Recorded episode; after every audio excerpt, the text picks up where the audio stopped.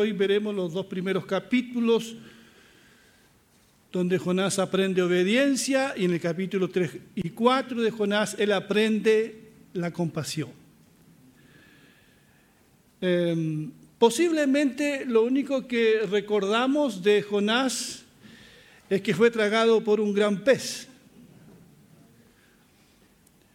Pero es mucho más que eso. Trataremos de ir a lo más profundo y sacar lecciones para nosotros en esta mañana. Y la primera lección entonces es esa, la de obedecer, aprender a obedecer. Y quiero remitirme a los primeros versos del libro de Jonás que dice de la siguiente manera. Había un hombre en Israel llamado Jonás, hijo de Amitai. Un día el Señor le dijo, anda, ve a la gran ciudad de Nínive y avisa que voy a acabar con ella porque la noticia de su maldad ha llegado hasta mi presencia.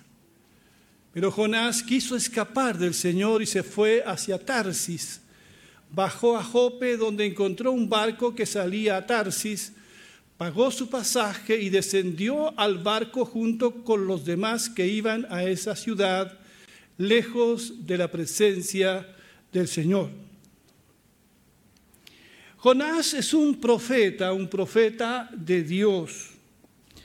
Su misión, como todo profeta, es comunicar fielmente el mensaje de Dios, le guste o no a quienes lo escuchen ese mensaje.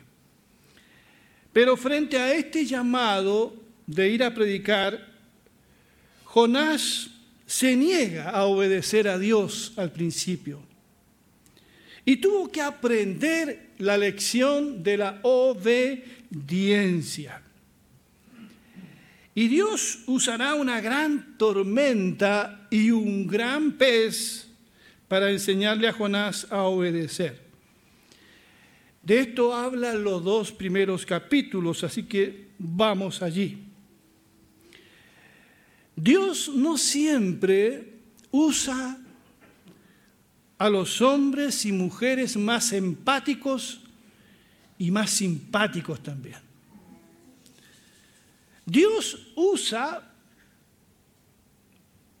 escoge a hombres pecadores salvados por la gracia de Dios.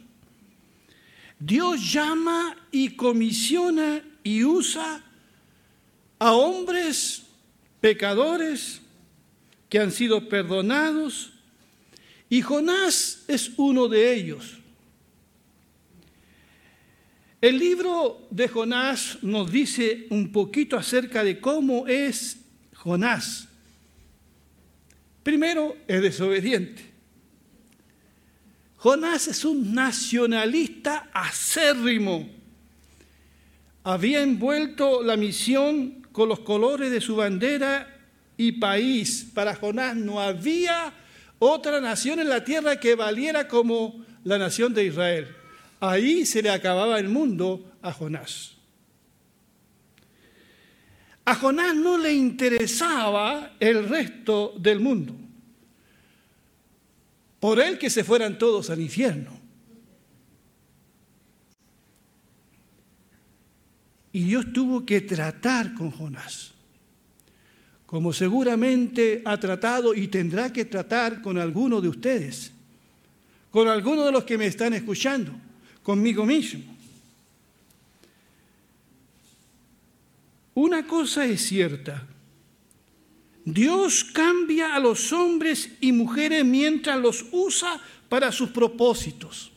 Dios no usa personas 100% maduras, santas, perfectas. No. Mientras Dios los va usando, Dios va trabajando en ellos para hacerlos como Jesús su Hijo. Y tenemos muchos ejemplos de la Biblia. Los mismos apóstoles que escogió el Señor para enviarlos a predicar, ¿cómo eran ellos? ¿Cómo trabajó Jesús con Pedro, por ejemplo? pero no lo descartó. ¿Entienden lo que digo? carta. Mientras trabaja en él, en su carácter, Pedro está predicando con los doce. Va en comisión con los doce, de dos en dos, cuando Jesús los envía. Pedro tiene muchas debilidades en su carácter. Pero Dios está trabajando con él mientras los está usando. Tenemos a Juan y a su hermano Jacobo, los hijos del trueno. Mientras ellos trabajan y son discípulos de Jesús y acompañan a Jesús en su ministerio y le sirven, Dios está, está trabajando en ellos. Apolos. En Hechos encontramos, y los que estudiaron el libro de Hechos deberán acordarse de Apolos. Apolos tenía fuego en su corazón. Estaba predicando la palabra del Señor, pero no conocía exactamente las escrituras. Y Aquila y Priscila lo llaman y le, y le enseñan las escrituras. Pero Apolos estaba predicando ya, aún con todo su, con toda la falta de conocimiento que tenía todavía, pero él estaba predicando. Tenemos el ejemplo del mismo profeta Elías. Un profeta de Dios, pero que cae en depresión, que sucumbe, que quiere abortar el ministerio. ¿Qué dice hasta aquí no más llego? Un hombre, como lo describe Santiago, con pasiones humanas igual que las nuestras. Pero mientras Dios trabaja en el profeta, en su vida, Dios lo usa. Dios lo usa. Tenemos a Jacob, les prediqué de Jacob un tiempo atrás cuando hablamos de las familias imperfectas. Cómo Dios fue trabajando y lo fue usando. Porque el proceso de la santificación avanza mientras el servicio a Dios procede. Muchos cristianos y quizás algunos de los que están aquí esperan ser perfectos para servir al Señor tener todas las capacidades, todo el conocimiento. ¿Sabes lo que Dios espera de ti? Es disposición. Disposición. A veces usamos eso de que no estoy capacitado, que no, no, no, no sé mucho, que no soy, soy un pecador como una excusa. Como una excusa, sencillamente. No puedo, no debo, es que no me creerán, ¿se acuerdan de él? No tengo las capacidades. ¿Quién soy yo?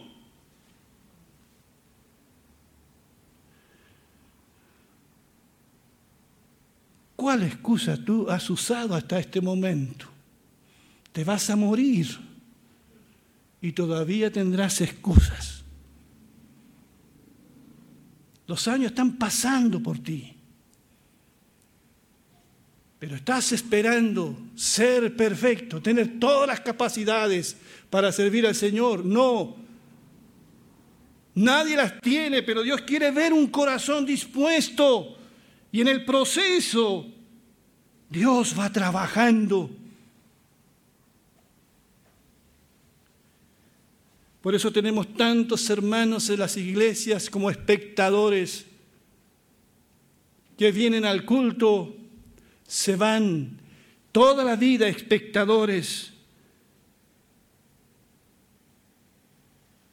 Estamos invitando a algunos hermanos a sumarse al liderazgo. Esperamos ver muchas respuestas. Algunos ya han dicho, cuenten conmigo. Porque de eso se trata. Así que espero en esta mañana incomodarlos un poco.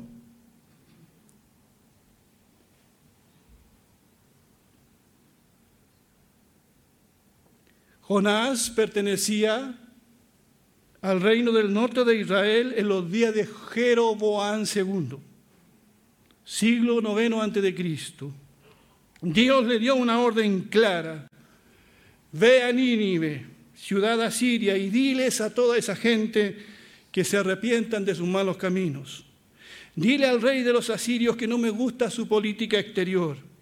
Los asirios eran un pueblo cruel y despiadado. Cuando asolaban un territorio, mataban. violaban mujeres, saqueaban. Usted puede estudiar un poco la historia de los asirios y se va a sorprender lo crueles que eran. Hay cosas que no, no me atrevo a decir aquí.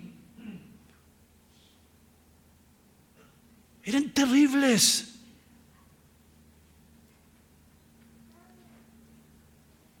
Más de algún profeta del Antiguo Testamento se refiere a la maldad de los asirios. Ellos no sabían lo que era la misericordia. Ustedes sabrán que el reino del norte de Israel dejó de existir por causa del pueblo asirio, allá por el año 721 a.C. Fueron ellos los que conquistaron las diez tribus del norte y se las llevaron cautivas. El reino del sur Judá fue llevado a Babilonia, pero el reino del norte fue llevado cautivo a Siria. Jonás, Jonás sabía de los asirios, sabía que eran un pueblo violento y de mucha maldad. Cuando escuchó el llamado de Dios para ir allí, salió huyendo, huyendo para el lugar opuesto. Fue desobediente, pero pronto aprendería una gran lección. Dice el relato que quiso huir de la presencia de Dios. Qué ingenuo era Jonás. Pretendía huir de la presencia de Dios. ¿Quién puede hacer eso? Él posiblemente pensaba que Dios tenía jurisdicción en Israel, que saliendo de los límites de Israel habían otros entre comillas, dioses. Era muy pequeño el Dios que conocía Jonás hasta aquí. Si alguno cree que puede escapar de la presencia de Dios es porque no conoce a Dios. Y Dios usará dos cosas para enseñarle obediencia a este profeta porfiado, a este profeta falto de visión. Primero usará una gran tormenta. Continúo con el relato. Dice, pero el Señor arrojó al mar un fuerte viento y hubo una tormenta tan grande que el barco corría el peligro de romperse en pedazos. Los marineros estaban muy asustados, cada uno le rogaba a su propio Dios y arrojaron la carga al mar para quitarle peso al barco. Mientras tanto, Jonás había bajado al interior del barco y se encontraba sumido en un sueño profundo. Entonces el capitán se le acercó y le dijo, ¿qué estás haciendo ahí, dormilón? Levántate y ruega a tu Dios, a lo mejor tu Dios se fije en nosotros y nos ponga a salvo. ¿Qué piensa el hermano de la actitud de Jonás? Saben, puede haber un Jonás en cada uno de nosotros. Quizás somos despreocupados de lo que le pasa a la mayoría de la gente. Todos en ese barco están orando a su Dios. Surge aquí una reunión ecuménica porque habían de todas las creencias, cada uno orando a su Dios. Los marineros provenían de diferentes culturas y lugares. Y Jonás que conoce al verdadero Dios, está en un sueño profundo, durmiendo la siesta. El capitán baja a despertarlo. ¿Cómo es posible que no estés participando en la reunión de oración? Quizás tu Dios sea el que nos ayude. Pero Jonás no puede orar porque ha desobedecido a Dios. Pero Dios usará esa tormenta para enseñarle humildad y obediencia. Hermanos, hermanas y quienes nos están escuchando, en la vida que cada uno de nosotros ha vivido, han habido episodios de desobediencia al Señor y su palabra. Y hasta es posible que alguno como Jonás esté huyendo de Dios en este momento. Quizás alguno aquí de los que me están escuchando ha estado desobedeciendo hace mucho tiempo el llamado de Dios. A servir a Dios. A predicar a Dios. En su misericordia Dios se vale de muchas cosas para hacernos volver a Él. Permite también que las olas se levanten sobre nuestras vidas. Nos sentimos desesperados con el agua hasta el cuello. Nuestra nave en quien hemos puesto toda nuestra esperanza se despedaza y sentimos que nos vamos a morir como esos marineros con Jonás. Las cosas no salen como las hemos planificado. ¿Le ha pasado eso a alguien? Todo se nos vuelve en contra, porque ser desobedientes a Dios no nos llevará a ningún buen puerto. ¿Alguien está cosechando los frutos amargos de la desobediencia? El relato continúa. Dice así, ayúdame. Entonces los marineros decían unos a otros, echemos suertes para averiguar quién es el responsable de la calamidad que estamos sufriendo. Así lo hicieron. Y la suerte señaló que Jonás era el culpable. Entonces le dijeron, dinos, ¿por causa de quién estamos pasando esta calamidad? ¿Cuál es el propósito de tu viaje? ¿De dónde vienes? ¿Cuál es tu país? ¿Quién es tu gente? Qué preguntas para Jonás. ¿ah? Jonás le respondió, soy hebreo y adoro al Señor, Dios del cielo, creador del mar y de la tierra. Avancemos. Entonces los hombres se asustaron mucho y le preguntaron, ¿qué es lo que has hecho? Pues sabían que estaba huyendo de la presencia del Señor porque Jonás se lo había contado. Como la tormenta era cada vez más fuerte, le preguntaron a Jonás, ¿qué debemos hacer contigo para calmar el mar? Agárreme y écheme al mar y la tormenta se calmará. Yo sé que esta terrible tormenta cayó sobre ustedes por culpa mía. Avancemos. Los marineros empezaron a remar con todas sus fuerzas, con la esperanza de llegar a tierra firme, pero no lo lograron porque el mar se ponía cada vez más violento y se volvía en contra de ellos. Entonces clamaron así al Señor, Señor, no nos hagas morir por quitarle la vida a este hombre, no nos culpes por matar a un inocente, porque tú eres el Señor y actúas como bien te parece. Así pues, agarraron a Jonás lo lanzaron al mar y el mar se calmó. Lecciones de obediencia. Jonás le confiesa a todos que el problema es él. Le ha dado la espalda a Dios. Soy un hebreo, dice, temo al Señor, el Dios del cielo y de la tierra pero lo he desobedecido. Como un tonto he querido huir de la presencia de Dios.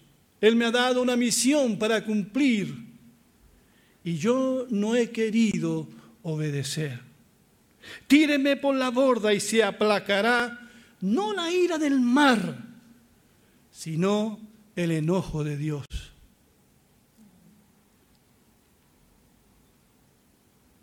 Jonás no solo había puesto en peligro su vida, hermanos y hermanas, por ser desobediente también la del resto de los marineros.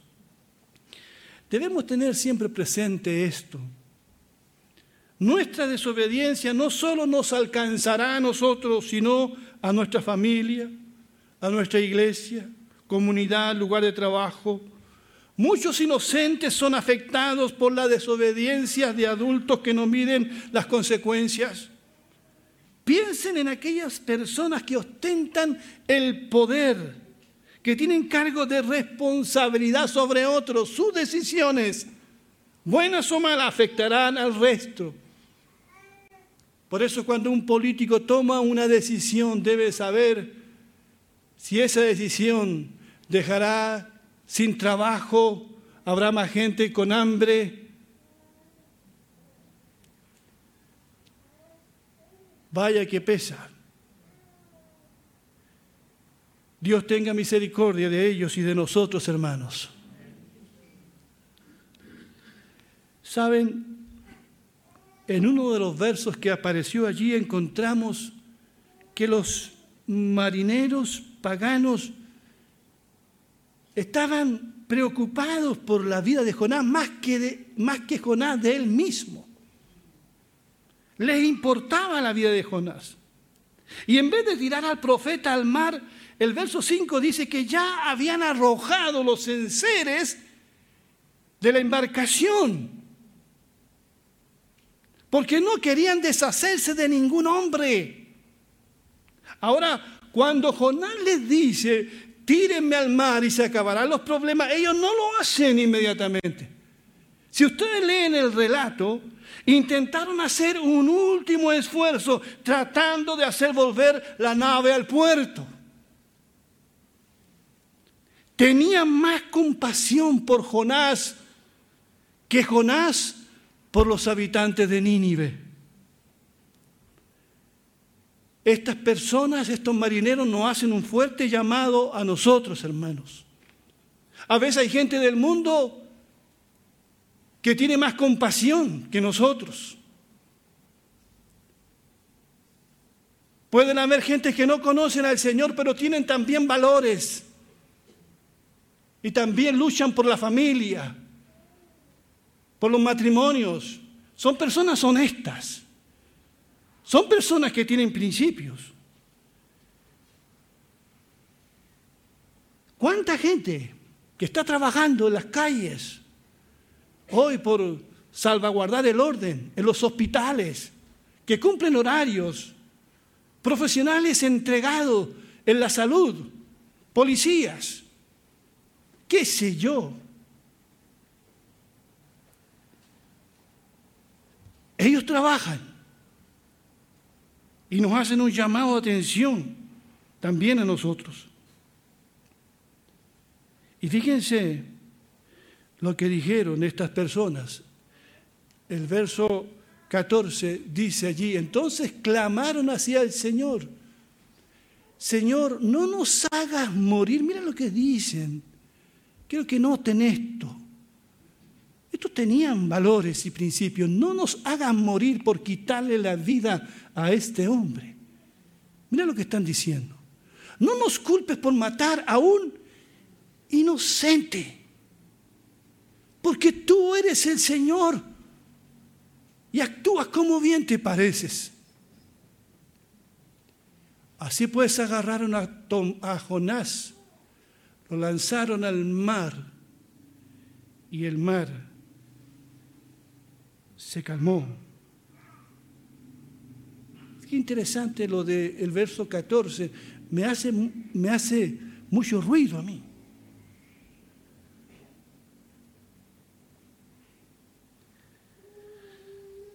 Alguien dijo que aquí tenemos la más grande estrategia de evangelización de todos los tiempos.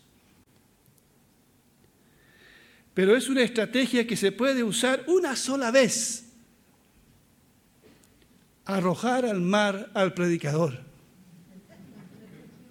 Por favor, no me estén mirando. Arrojar al mar al predicador. Porque ¿qué pasó después?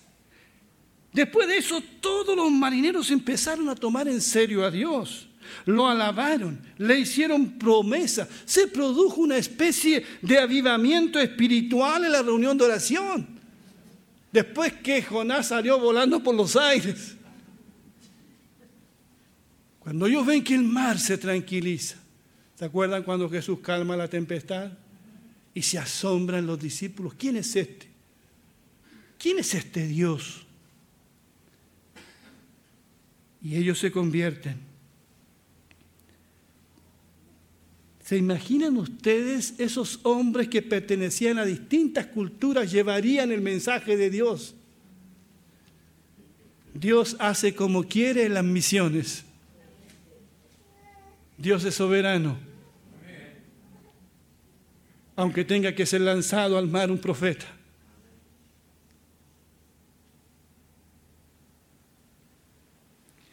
Dije antes que Dios usó dos cosas para enseñar obediencia a Jonás. Una fue la gran tormenta, pero ahora usará a un gran pez. A un gran pez. Y el capítulo 2, verso 1 al 10. Dentro del pez, Tomás, perdón, Jonás hace esta oración. Entonces Jonás oró al Señor su Dios desde el vientre del pez y quiero que noten la oración que hace y díganme de dónde saca esta oración, estas palabras, eh, Jonás. Dice, en mi angustia clamé al Señor y Él me respondió. Desde las entrañas del sepulcro pedí auxilio y tú escuchaste mi clamor. A lo profundo me arrojaste, al corazón mismo de los mares. Las corrientes me envolvían, todas tus ondas y tus olas pasaban sobre mí. Y pensé, he sido expulsado de tu presencia. ¿Cómo volveré a contemplar tu santo templo? Las aguas me llegaban hasta el cuello, lo profundo del océano me envolvía, las algas se me enredaban en la cabeza, arrastrándome a los cimientos de las montañas. Me tragó la tierra y para siempre sus cerrojos se cerraron tras de mí. Pero tú, Señor, Dios mío, me rescataste de la fosa. Al sentir que se me iba la vida, me acordé del Señor y mi oración llegó hasta ti, hasta tu santo templo. Los que siguen a ídolos vanos abandonan el amor de Dios. Yo en cambio te ofreceré sacrificios y cánticos de gratitud. Cumpliré las promesas que te hice. La salvación viene del Señor. Hasta ahí fue su oración. Entonces el Señor dio una orden y el pez vomitó a Jonás en tierra firme. Esta es la oración que Jonás hace en las profundidades del mar. Todos los versos de Jonás 2, 2 al 9 están tomados de los salmos.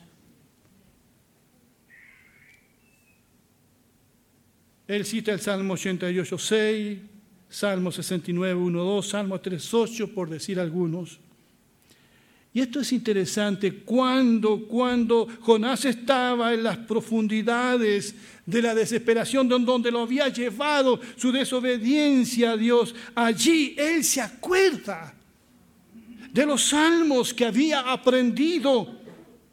Los salmos eran el himnario hebreo. Se acordó de la palabra del Señor, se acordó de los himnos de Israel e hizo una oración profunda y sincera. Hermanos y hermanas, no nos ha pasado lo mismo a nosotros cuando hemos estado en aflicción. La palabra de Dios, esos textos aprendidos de memoria en nuestra niñez, qué importante han sido. Vienen a nosotros, han sido un consuelo y una ayuda cuando hemos estado tan bien en tierras movedizas. Por eso es tan importante que traigas a tus hijos a la escuela dominical, que le enseñes a tus hijos la palabra de Dios en el hogar, que aprendan a conocer este libro, a memorizar también la palabra del Señor. Memorizar, memorizar. ¿Cuántos pasajes de las escrituras puedes citar de memoria? Es esa la palabra que te acompañará cuando estés en los peores momentos de tu vida. He visto personas, les he atendido en su lecho de muerte y ellos, ¿qué es lo que quieren? Es que les lean la palabra de Dios. Citan la palabra de Dios, leen el Salmo 23, algunos lo han recitado en mi presencia. En los peores de momentos de tu vida no leerás la basura de este mundo, te acordarás de la palabra del Señor, de este libro.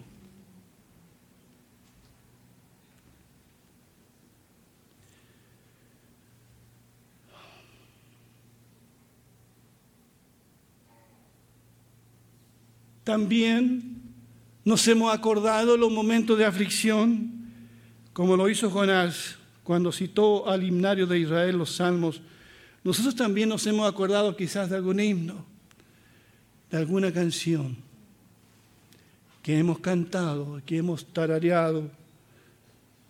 Eso pasa cuando está la semilla de Dios en el corazón, cuando te has ocupado en aprender canciones, la palabra del Señor.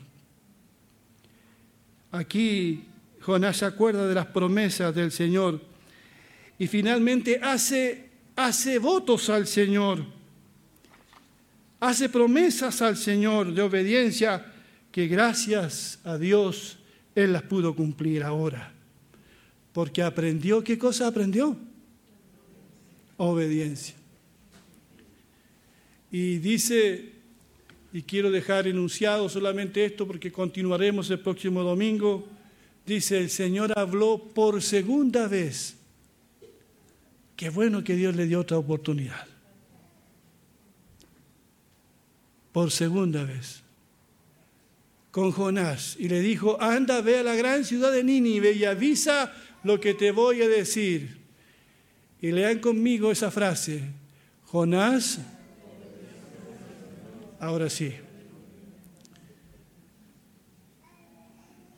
Jonás obedeció al Señor. ¿Aprendió? Pero ¿por dónde tuvo que pasar? ¿Dónde tuvo que llegar? Jonás obedeció al Señor y se fue para Nínive, una ciudad tan grande que se necesitaban tres días para recorrerla. Aprendió la lección. Hermanos amados, cada uno sabe lo que tiene que aprender en esta mañana.